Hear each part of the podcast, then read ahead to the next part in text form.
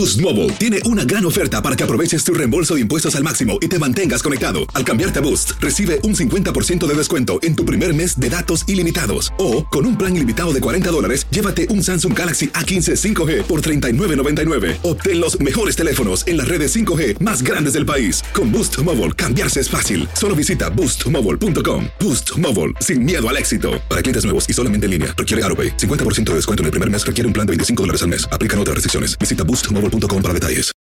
Enigma sin resolver es un podcast para mayores de edad. Algunos escuchas pueden encontrar el contenido del programa ofensivo. Recomendamos la discreción de la escucha, especialmente para menores de edad. Soy enigmático.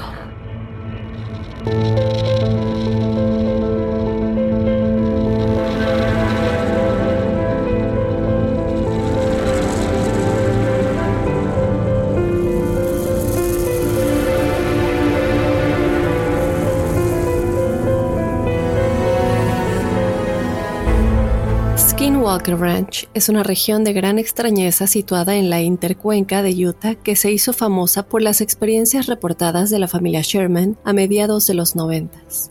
Pero, ¿quién era el dueño del rancho antes de la familia Sherman? ¿Experimentaron algo fuera de lo común? En este episodio volvemos a visitar este lugar enigmático y analizamos todos los eventos que ocurrieron antes de que la familia Sherman se mudara a este rancho.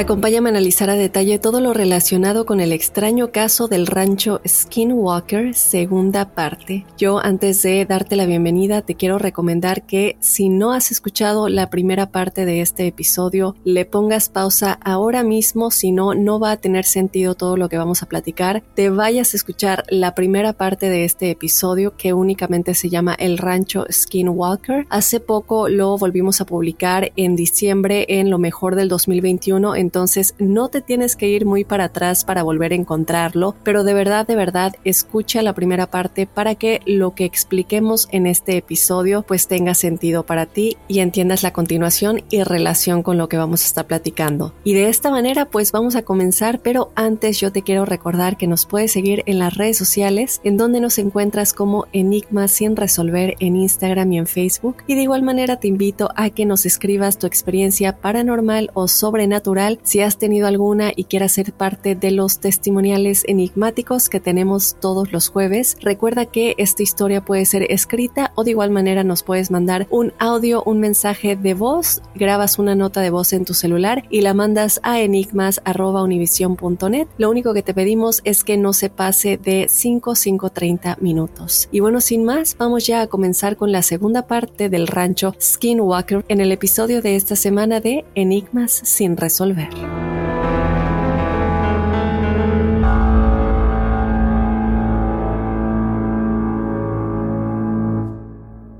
Aloha mamá. Sorry por responder hasta ahora. Estuve toda la tarde con mi unidad arreglando un helicóptero Black Hawk. Hawái es increíble. Luego te cuento más. Te quiero. Be All You Can Be, visitando goarmy.com diagonal español. When something happens to your car, you might say, No!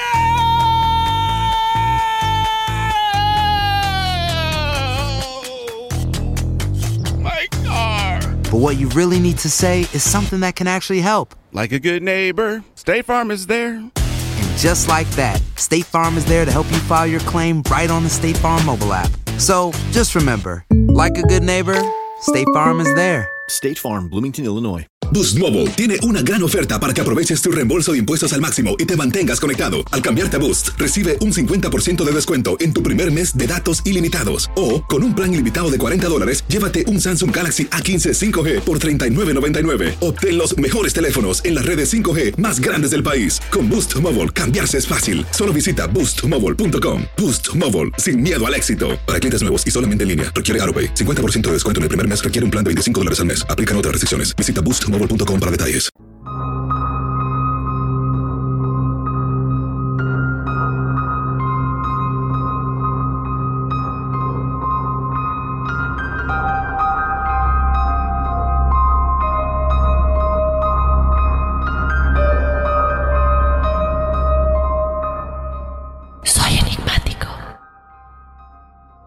Bueno, enigmáticos, vamos a comenzar ya con el episodio de esta semana que me tiene muy emocionada. Tantas cosas que no sabíamos, tantas cosas que no podíamos entender cuando fuimos a toda la historia de la familia Sherman, cuando adquirieron este rancho y posteriormente cuando un equipo de investigación se mudó a las instalaciones del lugar para llevar a cabo investigaciones de todo lo que estaba sucediendo en ese lugar. Como escucharon en la primera parte de este episodio, este equipo de investigación eran científicos calificados y muchos de ellos escépticos que hasta el día de hoy confirman que lo que pasa en este lugar es real. Pero vamos a recordar un poquito lo que platicamos en la primera parte, que es que en 1994 la familia Sherman se muda a este lugar, se muda al rancho Skinwalker en Utah y como recuerdan estaban todos muy emocionados por llamar este lugar hogar, este lugar hermoso en esta parte de Utah, pero como saben únicamente se quedaron dos años ahí, ellos deciden irse después de todo lo que habían estado experimentando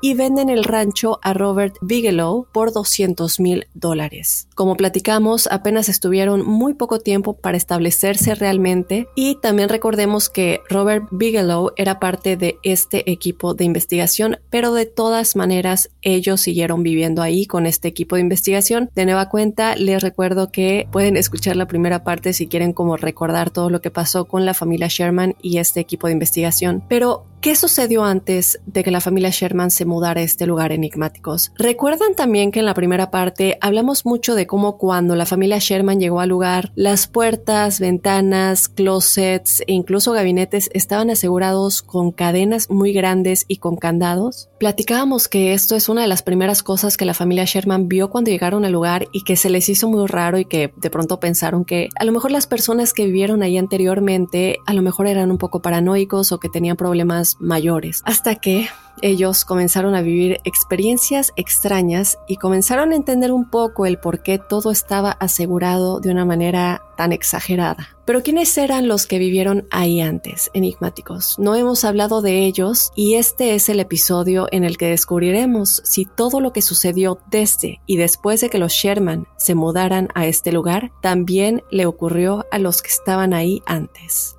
Comencemos platicando un poco de el libro que se lanzó en 2005, Hunt for the Skinwalker, que muchos escépticos no tardaron en ridiculizar y descartar las historias presentadas en este libro, tanto por la familia Sherman como por el equipo de investigación de Robert Bigelow, NITS, que es básicamente las iniciales en español sería Instituto Nacional para la Ciencia del Descubrimiento. No importaba, desde luego, que los miembros del equipo de investigación fueran científicos altamente calificados que inicialmente, como les dije hace un momento, habían entrado al proyecto totalmente escépticos porque no creían en, que nada de esto estuviera pasando, ¿no? Entonces para ellos era como em, algo importante desacreditar esas historias hasta que se dieron cuenta que no había nada que desacreditar, sino que ahora lo que importaba era que a ellos también les creyeran. Ahora, ¿Qué es lo que argumentaban todos los escépticos que salieron a la luz cuando se publicó este libro en el 2005? Bueno, más que nada era que no habían presentado ninguna evidencia de video de todo lo que habían declarado que realmente estaba pasando. Nada fuera de lo normal estaba ocurriendo en el rancho, en los videos que se habían presentado. Y esta fue una de las observaciones principales que tenían estos escépticos y, para ser honesta, perfectamente válida. Pero también vale la pena resaltar que esto se ha malinterpretado a lo largo de los años. Porque, bueno, pues pues mucha gente cree que este equipo de investigación no pudo recopilar evidencia alguna cuando en realidad sí lo hicieron y la mayor parte se encuentra aún en las manos de Robert Bigelow, quien es, como ya les dije, quien le compró el rancho a la familia Sherman y quien llevó a cabo toda esta investigación de la que hablamos a detalle en la primera parte de este tema. Sin embargo, algunas de las imágenes que grabaron se han escapado al dominio público y esto se puede ver en el documental de televisión Hunt for the Skinwalker. Y a pesar de que estas imágenes han sido presentadas a la luz pública, aún así los críticos del trabajo de este equipo de investigación siguen claros en su rechazo y uno de ellos en particular, que tiene el nombre de Robert Schaffer. Él lo que hizo es básicamente tergiversar un poco la verdad para desacreditar los relatos de la familia Sherman. ¿Qué es lo que pasó? Bueno, como parte de su razonamiento, él hizo la afirmación, muy seguro él sin llevarle investigación adecuada básicamente de que la familia que había vivido ahí antes de los Sherman nunca habían experimentado nada paranormal, nada fuera de lo común, nada dimensional, como muchas de las cosas que platicamos en el primer episodio parecen ser, y que de verdad los invito a que se queden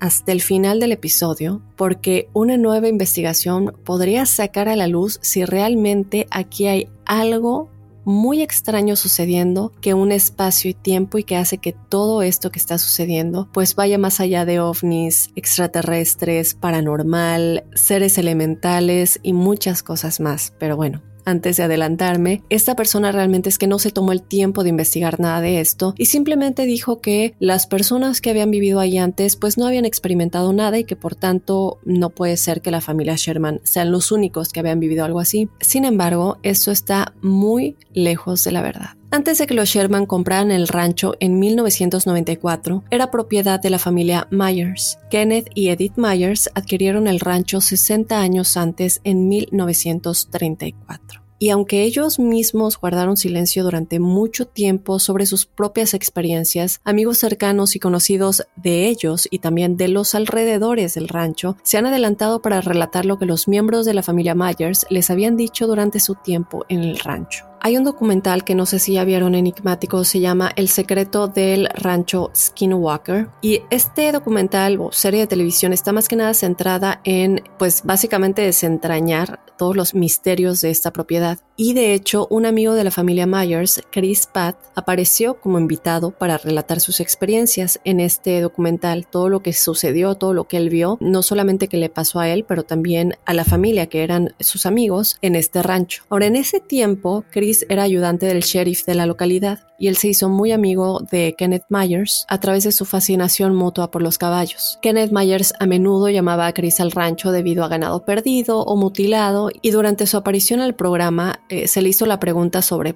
pues las cerraduras y las cadenas que los Sherman habían encontrado cuando se mudaron a la casa, ¿no? Básicamente, ¿por qué es que la familia Myers tenía todo asegurado de tal manera? Y Chris contó cómo Kenneth Myers le había confiado que todo fue cerrado con candado porque recibían visitantes que hacían cosas extrañas, que recibían visitas, cosas muy extrañas sucedían con estas visitas y que también las cosas desaparecían o sus animales aparecían simplemente muertos de la nada, incluido desde luego el ganado. En una ocasión, el alguacil fue llamado por un incidente que ocurrió a solamente 200 pies de la casa principal. ¿Qué es lo que había sucedido en esa ocasión? Bueno, dos vacas yacían simétricamente en el suelo, con sus cabezas apuntando hacia una fosa de riego. Todos sus órganos reproductivos habían sido removidos y estaban detrás de cada animal. Sus cabezas aún estaban unidas a su cuerpo pero el cráneo y los huesos del cuello habían sido removidos del interior. Ahora lo extraño en todo esto es que no había ningún rastro de sangre en el área, en sus cuerpos, en absoluto. Chris no tenía duda alguna de que las vacas habían muerto en el lugar en el que estaban, es decir, no habían sido movidas y regresadas al lugar. Y lo más impresionante es que detrás de las vacas había una marca, la cual se midió y se encontró que tenía aproximadamente 23 pies de largo. Ahora, en ese momento el alguacil pensó que esto podría haber sido causado por algo que aterrizó en el campo detrás de las vacas, porque en ese momento no podían pensar en nada más, ¿no? ¿Qué, qué vas a pensar de que las vacas se encuentran así? Es algo muy extraño ya de entrada y luego ves esta marca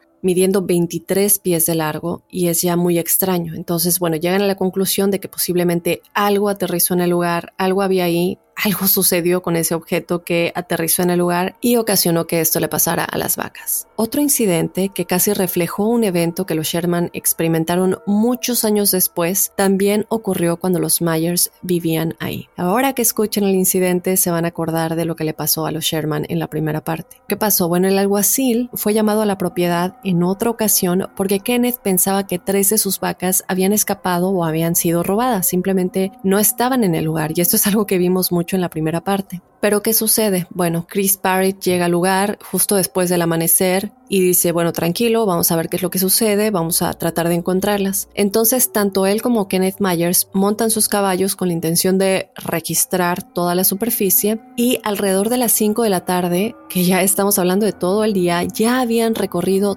todo el rancho y no habían encontrado absolutamente nada. Ni siquiera que digas huellas que se habían ido, se habían escapado, que alguna de las cercas estuviera dañada en caso de que una manada se hubiera salido, nada en absoluto. Las vacas simplemente habían desaparecido y al regresar al rancho, Kenneth Myers pues básicamente ya se había resignado a una pérdida muy costosa. Él deja su caballo y se dirige a un pequeño cobertizo que tenían en el patio. ¿Qué pasa después? Él le grita a Chris diciendo que no podía abrir las puertas de este cobertizo, que lo ayudara, que algo estaba como atorado en la parte de adentro que estaba obstruyendo el hecho de que la pudiera abrir. Con la fuerza combinada de ambos hombres, ellos pueden por fin empujar los paneles de madera con la suficiente fuerza para que Chris pudiera asomar la cabeza y ver que estaba bloqueando el acceso. Y bueno, enigmáticos, ya se estarán imaginando qué es lo que se encontró.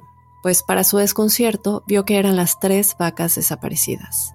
Todas estaban colocadas de una manera muy extraña, pues estaban acostadas de un costado, una apilada encima de la otra. Kenneth Myers, al escuchar esto, no le cree a Chris, asoma su cabeza y ahora hasta que lo ve por sí mismo, no puede creer lo que está mirando ¿Y qué es lo que pasó? Ahora, tan pronto como vio a las vacas, él pensó que estaban muertas porque no se están moviendo, están una encima de la otra, aunque no ve que estén lesionadas ni nada por el estilo, esto se le hace muy extraño. Entonces Chris le dice, a ver, déjame, las veo bien, y se da cuenta de que no, que él cree que están vivas, y le dice, ¿sabes qué? Yo estoy casi seguro de que están vivas porque todavía tienen saliendo mucosidad de la nariz, lo que significa que todavía están respirando. Por tanto, le pide a Kenneth, trae un vaso de agua para verterlo sobre la cabeza de la vaca más cercana y ver si esto las hace reaccionar. Kenneth Myers va por el vaso de agua, regresa y las vacas cobraron vida. Ellas de pronto apenas se despiertan, entran en pánico y casi hicieron pedazos el pequeño cobertizo corriendo intentando salir desubicadas, no saber qué pasó, y una vez que los hombres logran abrir las puertas del cobertizo, las vacas salen corriendo al patio y pronto regresan con la manada principal. Quiero hacer una pausa únicamente para eh, nosotros a lo mejor nos estamos preguntando qué pasó de pronto están dormidas, están no saben qué pasó y se despiertan. Hay unos momentos, no solamente en este episodio, también en la primera parte como de pérdida del tiempo, que lo vamos a ver con personas también pero yo siento que esto es lo que pasó con las vacas. De pronto están en un lugar, se despiertan en otro y no saben qué pasó en este tiempo intermedio que es como perdido. Pero antes de llegar a eso, nada más para que nos demos una idea de qué es lo que posiblemente les pudo haber pasado, ya que abordemos eso más adelante. Ahora, Chris Parrott declaró que era una de las cosas más extrañas que había visto en su vida y que las vacas parecían estar como drogadas que es algo que vimos en la primera parte de El Rancho Skinwalker, en el primer episodio que hicimos. No sé si se acuerdan que los toros de la familia Sherman, que fueron encontrados en uno de los remolques que platicamos en esa parte, eh, que estaban como drogados igual. Entonces, esto es muy similar. Ahora, ellos empiezan a preguntar quién podría haber drogado a las tres vacas y apilarlas una encima de la otra dentro de este pequeño cobertizo para herramientas. Y además, quizá una de las cosas más inquietantes que ocurrió en la propiedad involucró a un joven con el nombre de Jimmy Spears. Jimmy era un vagabundo que había llegado al rancho en 1975 en busca de trabajo. Kenneth Myers lo vio, dijo, bueno, no tiene casa, le puede enseñar lo que hay que hacer y lo contrata. Ahora, según todos los informes, él era un gran trabajador, estaba muy agradecido por la oportunidad, poder salir de las calles y que se le dio un trabajo y un techo. Entonces, él llegaba todas las mañanas a tiempo, siempre cumplía con todos sus deberes de manera excepcional y no había quejas de ningún tipo. Pero, en una mañana de verano, Kenneth le pidió al joven que reparara la cerca que estaba en la esquina suroeste del rancho ya que su ganado la había destrozado la noche anterior. Kenneth le dijo que por favor hiciera lo que pudiera para arreglar la cerca y le comenta que lo va a acompañar más tarde ese mismo día ya que tenía otras cosas que hacer por la mañana, pero que se iba a unir a él a ayudarlo a reparar esta cerca más tarde en el día. Jimmy hizo lo que se le asignó, se dirigió a la cerca y comienza a tratar de arreglarla. Pero en algún momento simplemente desapareció. ¿Qué sucedió? Bueno, Kenneth Myers llega a un punto en el que ya terminó de hacer todas las cosas que tenía que hacer durante el día y decide, como lo dijo, que iba a ir a ayudarlo. Cuando llega al lugar, sin embargo, algunas partes de la cerca ya habían sido reparadas, algunas todavía no, y las herramientas de Jimmy estaban aún ahí, pero a él no se le veía por ninguna parte. A él se le hizo muy raro que dejara el trabajo a medias, eh, ya habían pasado muchas horas, sus herramientas seguían ahí, lo cual también se le hizo muy extraño, y lo primero que él piensa, bueno, a lo mejor se cansó, fue a tomar un descanso, a lo mejor fue al baño, a lo mejor fue a comer algo.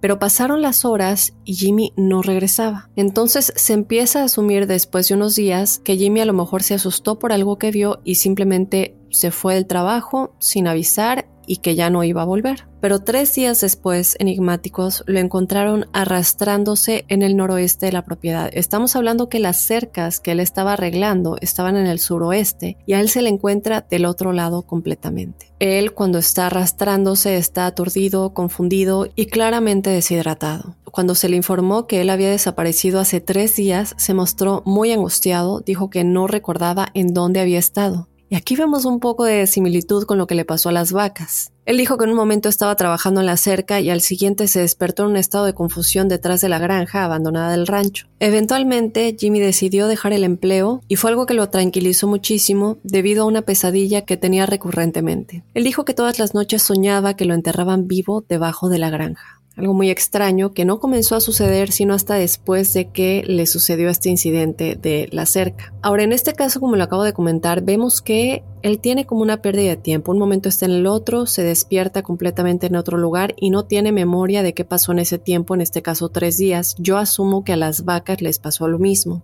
Pero los casos de pérdida de tiempo en este lugar no son infrecuentes enigmáticos y una historia que se relató durante una entrevista con George Knapp es particularmente enigmática. No estamos 100% seguros si la joven involucrada en este relato era relativa directa de Kenneth Myers o lejana, pero sí se cree que era por lo menos parte de la familia extendida. Este relato provino de una vecina de la familia Myers que era muy buena amiga de ella. Las dos jóvenes habían estado fuera durante la noche y estaban regresando al rancho alrededor de las 11 pm. Ahora, cuando ellas estaban acercándose a las puertas principales del rancho, de pronto se sobresaltaron por unas luces intermitentes rojas y azules que estaban detrás de ellas, detrás de su automóvil. Ahora, luces rojas y azules y además intermitentes que están detrás de tu coche, lo primero que piensas es que es la policía. Efectivamente es también lo que ellas pensaron. Entonces ellas se detienen para que eh, pues se acerque el policía. Ellas están pensando que en el área pues normalmente hay mucho control eh, por el alcohol, sobre todo a estas horas de la noche. Y cuando la vecina detiene el coche y espera que el oficial se acerque a la ventana, esto no sucede. ¿Qué pasa?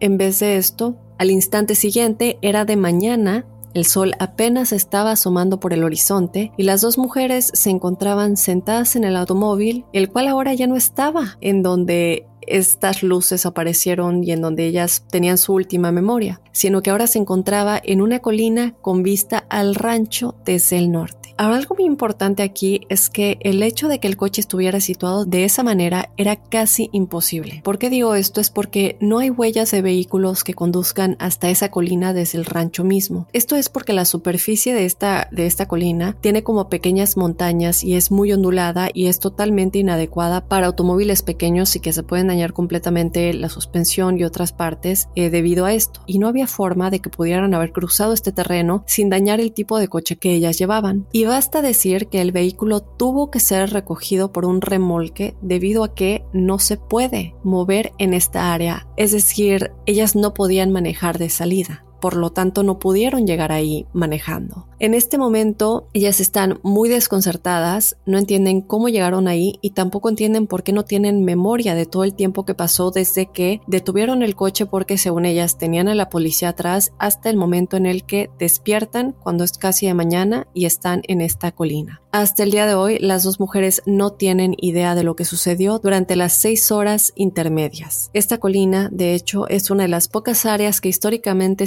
estuvo sin seguridad, ya que hasta hace poco no había cercas ni portones en esa área, ahora ya las hay. Otra cosa que sucedió es que en el invierno de 1981, un joven llamado Roland McCook estaba cazando conejos y mapaches en la cima de la colina con uno de sus mejores amigos. Por la tarde de pronto comenzó una fuerte tormenta de nieve y como los jóvenes estaban a dos o tres millas de casa decidieron irse por un pequeño sendero que conducía al rancho Skinwalker y buscar refugio en una de las granjas del lugar. Ahora hay una parte en toda esta área del rancho Skinwalker que se llama la Granja 2 y este es uno de los lugares más inquietantes de toda la propiedad. Originalmente fue utilizado por la familia Myers y aquí es donde tuvieron un encuentro muy extraño en 1948. Vamos a comenzar por este encuentro encuentro que le sucedió a Kenneth Myers cuando se encontraba sentado tranquilamente en su casa y veía por la ventana una tormenta de nieve cayendo en el lugar. Ahora, Este era uno de los peores inviernos que, como lo declaran, había habido en la región en este tiempo y de hecho en más de una década. Esa tormenta había traído consigo muchísima niebla, reduciendo la visibilidad para que se den una idea enigmáticos de tan solo a 4 metros de distancia, es decir, no se podía ver más allá de 4 metros de distancia debido a esta gran niebla. Ahora, Kenneth Myers eh, estaba sentado en esta área de su sala, por decirlo de alguna manera, está sentado eh, viendo la ventana, está viendo que cae la nieve, es una noche en la que se están relajando, su esposa está preparando café en la cocina y en el momento en el que su esposa Edith está llevando el, café para que los dos tomen el café en la sala junto a la chimenea y viendo a, pues a la nieve caer, de pronto alguien tocó la puerta. Esto es algo muy extraño porque es de noche, hay una tormenta de nieve, los niños estaban adentro todos y además su vecino más cercano estaba a dos millas de distancia. Y ellos mismos vivían justo en medio de un rancho a más de una milla de la carretera del condado más cercana por un camino que ahora estaba completamente enterrado por la nieve. Obviamente los dos empiezan a preguntar quién podría estarlos visitando en este momento, en este clima tan peligroso y en la noche. Vuelven a tocar fuertemente y ellos se convencen de que tienen que ver quién es. Kenneth se asoma por la ventana, no logra ver a nadie afuera de la puerta y cuando abre la puerta él se sorprende porque ve a un hombre no exactamente afuera de la puerta, es como que tocó y comenzó a caminar un poco a las afueras de la casa y este hombre tenía un abrigo negro largo y tenía un sombrero oscuro. Algo que declararon es que sus pies estaban hundidos en la nieve y que tenía una linterna. Ahora, para este punto no es como que nada más hay nieve en el piso, sigue nevando y la tormenta es muy fuerte y los vientos igual. Su cara no la pudieron ver claramente porque pues recordamos que está oscuro, está cayendo la nieve y además ya platicamos de la niebla. Kenneth le pregunta qué se le ofrece, te puedo ayudar en algo y el hombre se disculpa por molestar eh, diciendo que simplemente era parte del departamento del alguacil y que acababa de pasar para verificar su bienestar en este clima pues tan peligroso y tan adverso con esta tormenta de nieve que pues iba a tardar bastantes días. Kenneth le agradece, le afirma que todo está bien, que no necesitan ayuda y luego le pregunta pero ¿cómo llegaste hasta aquí? No, digo, está lloviendo y no veo ningún coche alrededor, que caminaste en la tormenta solamente para ver si estábamos bien. Y en ese momento el hombre le dice algo muy extraño. Y lo que él le contesta es, no te preocupes, tenemos los medios para conectar con todas las casas de alrededor. No aclara cuáles son estos medios, si es otro tipo de vehículo, nada en absoluto. Simplemente dice eso, se da la vuelta y empieza a caminar. Kenneth y su esposa se quedan un poco pues intrigados, pero no le dan la mayor importancia, cierran la puerta y en ese momento su esposa le dice, bueno, espérate, no le ofrecimos café, nada y, la situación está un poco peligrosa allá afuera y hay mucho frío. Te doy un termo de café para que le lleves y eh, pues agradecerle, ¿no? Que esté, que esté checando en todo el área, viendo que la gente esté bien cuando él mismo se está poniendo en peligro. Entonces Kenneth Myers se pone su abrigo de nieve, sus botas de nieve y sale detrás de, del hombre con su termo de café para alcanzarlo y darle las gracias. En ese momento él se da cuenta que ya no está él, pero logra ver sus huellas, entonces él comienza a seguir las huellas del hombre, sigue caminando, sigue caminando y logra hasta un punto ver la silueta del hombre y él desaparece en la niebla. Acelera el paso Kenneth con la esperanza de poder alcanzarlo, pero de pronto se sobresalta por un destello brillante que salió de la nada. Su primer instinto fue mirar hacia arriba pensando que a lo mejor era un relámpago, un, trueno, eh, lo cual es un poco extraño porque eh, cuando hay tormentas de nieve no es como cuando hay una tormenta eh, de lluvia, no hay regularmente no hay relámpagos y truenos, pero a veces sí sucedía, entonces él pensaba que este tenía que ser el caso, pero cuando voltea al cielo no hay absolutamente nada, un tipo de tormenta eléctrica ni nada. Entonces él continúa caminando y se da cuenta que las huellas han desaparecido exactamente en donde él vio este destello de luz aparecer momentáneamente. Las huellas simplemente parecían detenerse abruptamente en el límite del patio de la casa del rancho, sin señales del extraño ni más huellas que se alejaran. Era como si el hombre simplemente se hubiera desvanecido en el aire a mitad de camino. Ahora, evidentemente Kenneth está muy sorprendido por esto, pero ¿qué vas a hacer en ese momento? Está nevando, hay mucho frío, entonces no le da la mayor importancia o trata de no dársela y regresa a su cabaña con su familia. Después de esta y otras experiencias enigmáticos, Kenneth y su esposa se dan cuenta de que este era uno de los puntos que más presentaba actividad extraña o sobrenatural, si así lo queremos llamar, en el rancho, y supuestamente por eso Kenneth la abandonó y construyó una nueva en el lado este de la propiedad en donde vivieron después. Después de esto, ya habían pasado 70 años desde que la familia de Kenneth abandonó este lugar y nadie había ocupado esta cabaña desde ese entonces hasta el momento en el que Ronald McCook con su amigo, el que les, les, había platicado que estaban cazando, decidieron tomar refugio ahí. Roland dudaba en entrar, en parte porque sabía que estaba invadiendo propiedad privada, pero sobre todo porque había algo en su oscuro interior que lo ponía muy nervioso. Si saben, como este sentimiento del cual hemos hablado muchas veces, que simplemente la vibra no te late y sabes que algo malo hay ahí, eso es lo que él estaba sintiendo. Sin embargo, como se imaginarán, la nieve se estaba volviendo mucho más pesada, el viento estaba empeorando y después de un poco de persuasión accedió a entrar. ¿Qué pasa después? Igual o casi igual que la noche en la que Kenneth escuchó a este hombre tocar la puerta mientras veía la nieve caer por la ventana, pues así Roland y su amigo se encontraban adentro viendo la nieve caer por la ventana cuando de pronto escucharon un ruido cercano. Inicialmente asumieron que se trataba de un pequeño roedor, una rata tal vez que había sido perturbada por su presencia, pero a medida que pasaba el tiempo el ruido parecía aumentar de volumen. De repente se sobresaltaron por un fuerte estruendo que venía desde más atrás. Cuando fueron a investigar, vieron que algunas herramientas viejas se habían caído al suelo, como si hubieran estado en una repisa y de pronto se cayeron. Luego hubo otro ruido, pero esta vez junto a la puerta en la parte de afuera. Cuando se asomaron, se dieron cuenta que un montón de viejas vasijas de barro se habían derrumbado y se habían hecho pedazos justo afuera de esta cabaña. Esto a cualquiera de nosotros tal vez nos habría asustado, pero ellos en realidad se emocionaron, ya que ahora sabían que lo que sea que estaba causando esto era más grande que una rata y que probablemente era un conejo o un mapache. Y bien recuerdan, eso es lo que ellos estaban intentando cazar en la colina entonces, como no habían tenido éxito durante la tarde en la colina, pues vieron esto evidentemente como una oportunidad.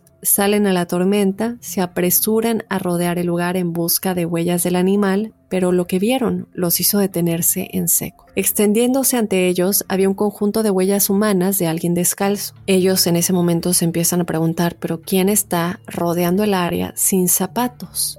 Esto es completamente increíble. No lo pueden creer. De pronto, mientras empiezan a analizar estas huellas y las comienzan a seguir, notaron que a cierta distancia las huellas desaparecían, antes de que finalmente aparecieran las de un lobo o un perro, pero no cualquier huella de lobo o perro. Estas eran como el triple del tamaño de cualquier huella de un lobo o un perro, simplemente tenía la misma forma, pero mucho más grande en tamaño. Mientras estaban contemplando esto, una gran criatura parecida a un lobo emergió repentinamente, y esto como bien saben, es algo que vio la familia Sherman en el rancho Skinwalker. Si se acuerdan de ese momento, este animal que se acercaba y le comenzaron a disparar algo muy extraño al animal, no tuvo ningún tipo de daño por las balas, pues esta criatura me recuerda mucho a, a ese momento de la historia de la familia Sherman, eh, muchos años después, obviamente. Pero esta criatura es extremadamente grande y lo que ellos comentan es que se puso de pie sobre las patas traseras y alcanzó una altura de alrededor de dos metros y medio. Esta criatura de pronto deja escapar un gruñido, mira hacia Roland directamente, quien obviamente en presa de pánico comienza a dispararle, igual que lo que le pasó a los Sherman, y el amigo al ver esto lo comienza a ayudar y también le comienza a disparar a la criatura. Este animal, si así lo queremos llamar, emitió un rugido antes de girar y correr hacia los árboles. Pero cuando ellos se acercan al lugar en el que este animal estaba, no ven ningún rastro de sangre ni nada que indicara que había sido dañado por las balas, lo cual es muy extraño, porque aunque logre correr, si la bala lo alcanzó, que ellos dijeron que sí, las balas sí lo habían alcanzado, pues por lo menos habría dejado algunos rastros de sangre, pero de nueva cuenta, y como lo hemos visto, este no era el caso. En ese momento, los dos jóvenes, sin tener en cuenta el deterioro del clima, porque la tormenta está empeorando, corren de regreso a la colina, ya no quieren estar en este lugar y se dirigen directamente a casa. Pero esto no quedaría ahí, ya que esa noche, mientras Roland trataba de dormir, escuchó gruñidos fuera de la ventana de su dormitorio e incluso el sonido de garras rasgando los paneles de madera de su casa. Este tormento continuaría mucho después de su encuentro e incluso hasta ahora. Lo que sea que lo persigue, él dice que parece no tener intención de dejarlo ir, lo que quiere decir que sigue sufriendo por todo esto.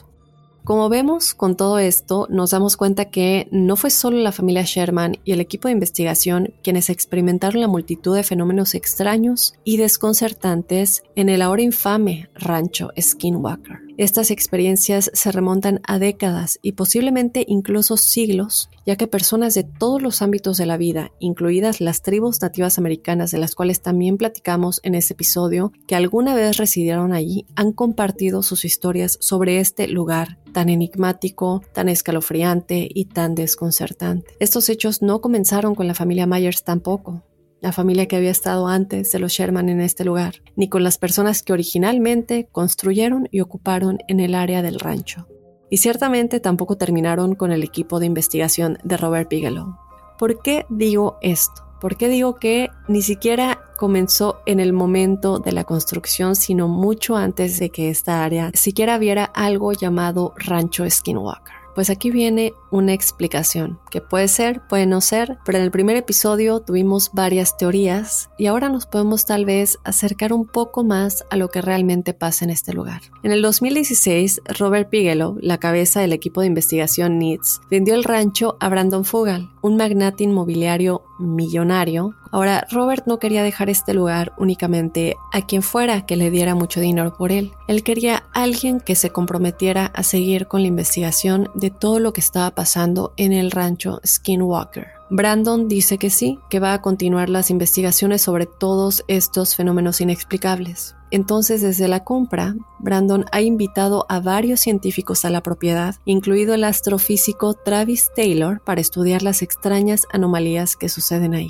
Es entonces cuando esto se convirtió en una serie documental de televisión titulada Los secretos del rancho Skinwalker. Y es a partir de este programa Enigmáticos que muchas de las experiencias se han vuelto a contar. Pero ¿en dónde está la respuesta? Bueno, a pesar de que el nuevo equipo de científicos no ha logrado capturar gran parte de la evidencia en video, que es lo que siempre se pide, que pueden haber muchas razones por las que un video no capte cosas, no quiere decir que porque no lo capte no están pasando, digo, ya tenemos a muchos testigos, entonces lo que sucede es que no han tenido el video, pero sí se han grabado cosas a través de otros medios, lo que indica que de hecho algo extraordinario está sucediendo en este rancho, por lo menos en el área en el que está. Lo que Travis Taylor logró ver es que había desde aumentos inexplicables en la radiación del lugar hasta campos magnéticos anómalos y marcas infrarrojas extrañas. Travis Taylor afirma categóricamente que todas estas cosas que suceden a la vez en un área tan enfocada es algo que simplemente no ocurre en la naturaleza. Él decide llevar un estudio más a fondo de todo esto, el cual reveló tres puntos separados en toda la superficie del rancho Skinwalker con propiedades altamente magnéticas.